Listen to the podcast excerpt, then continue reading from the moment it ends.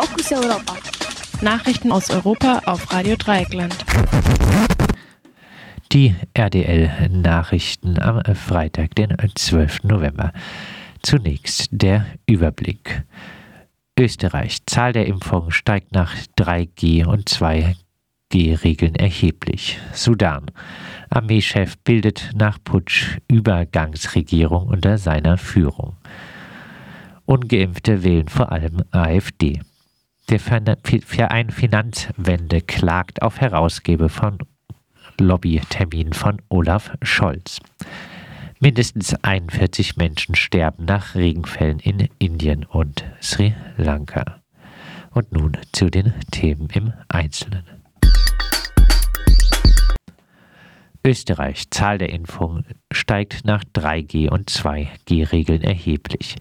In den ersten zehn Tagen nach der Einführung der 3G-Regel am Arbeitsplatz haben sich in Österreich fast dreimal so viele Menschen impfen lassen wie in den zehn Tagen zuvor. Den bei weitem größten Andrang gab es allerdings am ersten Tag. Außerdem gilt in weiten Teilen des öffentlichen Lebens seit dem 8. November die 2G-Regel. Ab Montag gilt in Oberösterreich zusätzlich ein Lockdown für ungeimpfte. Salzburg sträubt sich noch gegen einen Lockdown. Oberösterreich und Salzburg haben Inzidenzen deutlich über 1000. In ganz Österreich beträgt die Inzidenz derzeit 760. Bei der Impfquote hinkt Österreich der schlechten deutschen Quote bisher noch etwas hinterher. Sudan. Armeechef bildet nach Putsch Übergangsregierung unter seiner Führung. Nach seinem Putsch am 25. Oktober zeigt sich der Armeechef Abdel Fattah al-Burhan nicht bereit zum Einlenken. Nach Angaben des staatlichen Fernsehens hat al-Burhan einen neuen 14-köpfigen Übergangsrat unter seiner Führung gebildet. Ebenfalls ein starker Mann ist ein Stellvertreter der Führer der paramilitärischen schnellen Unterstützungskräfte, RSP Mohammed Hamdan Degalo. Bekannter ist er unter dem Namen Hemeti. Ihm und seiner Truppe werden seit dem Jahr 2004 immer wieder Massaker und Vergewaltigungen vorgeworfen. Dem sogenannten Übergangsrat gehören außer Al-Burhan und Hemeti und weiteren Militärs auch fünf Zivilisten äh, an, doch niemand, der sich für die Übergabe der Macht an eine zivile Regierung einsetzt. Ein Mitglied des Übergangsrates soll noch ernannt werden. Im Rat soll diese Person als Vertreter des Ostsudan fungieren. Die Besetzung dieses Postens ist sehr sensibel, denn die Ethnie der Becha im Ostsudan setzt sich seit langem für Autonomie ein. Die Becha könnten wie bei früheren Gelegenheiten für die Zentralregierung den Zugang zum Roten Meer erschweren.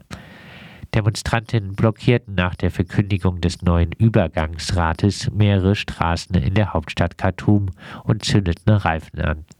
Die zivile Opposition, deren Rückgrat vor allem Gewerkschaften bilden, versucht seit dem Putsch mit Demonstrationen, Straßenblockaden und Streiks die Putschisten zum Einlenken zu bewegen. Radio Dreieckland berichtete. Ungeimpfte wählen vor allem AfD. Wie würde der Bundestag aussehen, wenn nur Ungeimpfte wählen ginge? Eine Umfrage von Forsa kann diese Frage grob beantworten. Die Antwort überrascht allerdings höchstens durch ihre Deutlichkeit.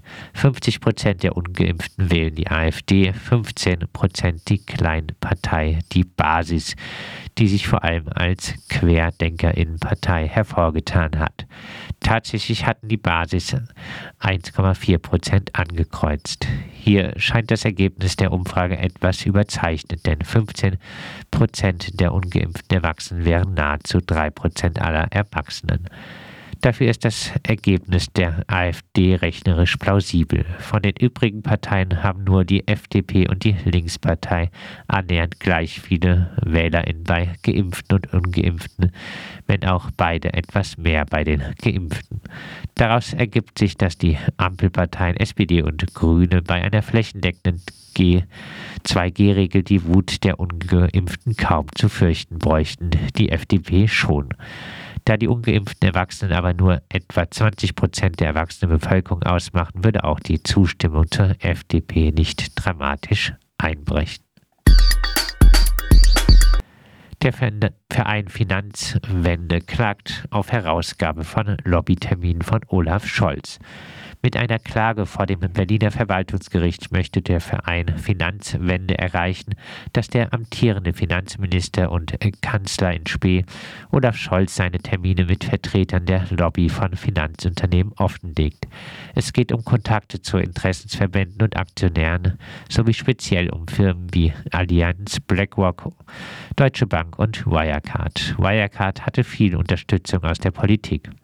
Die Bundesanstalt für Finanzdienstleistungsaufsicht abgekürzt BaFin, hielt nach kritischen Presseberichten eine schützende Hand über Wirecard. Außerdem stufte die BaFin Wirecard nicht als Finanzinstitut, sondern als Technologieunternehmen ein und enthob sich auf diese seltsame Weise selbst der Pflicht zur ständigen Aufsicht über Wirecard. Wirecard endete als kompletter Betrugsfall. Das Bundes Ministerium der Finanzen ist Aufsichtsbehörde der BaFin. Außerdem geht es um sogenannte Cum-Ex- und Cum-Cum-Geschäfte, Tricks, mit denen die Finanzbranche vom Staat Steuern erstattet bekam, die niemals gezahlt worden waren. Erste Warnungen vor diesem Betrugsmodell gab es im Jahr 1992. Im Jahr 2011 warnte der Oberbürgermeister von München, Christian Ude, erneut, und zwar vor Cum-Cum-Geschäften der DK Bank. Das Bundesfinanzministerium sah aber keinen Handlungsbedarf. Gestoppt wurde Cum-Ex durch eine Gesetzesänderung 2012, Cum-Cum aber erst vier Jahre später. Scholz ist seit März 2018 Bundesfinanzminister, hat also mit Cum-Ex und Cum-Cum auf Bundesebene wohl wenig zu tun, eventuell aber mit der Aufarbeitung. Diese lief in Hamburg, wo er zuvor regierender Bürgermeister war, besonders schlecht wofür er im Wahlkampf angegriffen wurde. Da Scholz offenbar über ein schlechtes Gedächtnis verfügt, konnte er von einem Untersuchungsausschuss in Hamburg viele Fragen leider nicht beantworten, weshalb seine Rolle unklar blieb. Finanzwende will daher wenigstens die Lobbytermine von Scholz schwarz auf weiß. Das Finanzministerium sieht jedoch in einer Herausgabe eine mögliche Beeinträchtigung des Regierungshandelns. Der ein Finanzwende stemmt sich gegen den Einfluss der Finanzindustrie. Dazu möchte Finanzwende unter anderem das Wirken der Finanzlobby transparent machen. Mindestens 41 Menschen sterben durch Regenfälle in Indien und Sri Lanka. Regenfälle haben in Südindien und in Sri Lanka zu Überschwemmungen geführt, durch die mindestens 41 Menschen ums Leben gekommen sind. Die Regenfälle haben in der betroffenen Region mittlerweile nachgelassen. In diesem Jahr hat es bereits heftige Überflutungskatastrophen in China und im Ahrtal gegeben. Während einzelne Katastrophen keine Aussagen über die Klimaentwicklung erlauben, gilt hier häufigeres Auftreten als eine der Folgen des Klimawandels. Weil durch Wärme auch die Verdunstung zunimmt, führt dies zu mehr Regen. Noch stärker nimmt aber die Aufnahmefähigkeit der Luft für Wasserdampf zu. Im gleichen Volumen von Luft kann mehr Feuchtigkeit vorhanden sein und dann auch runterregnen. Deshalb nehmen insbesondere starke Regenfälle zu.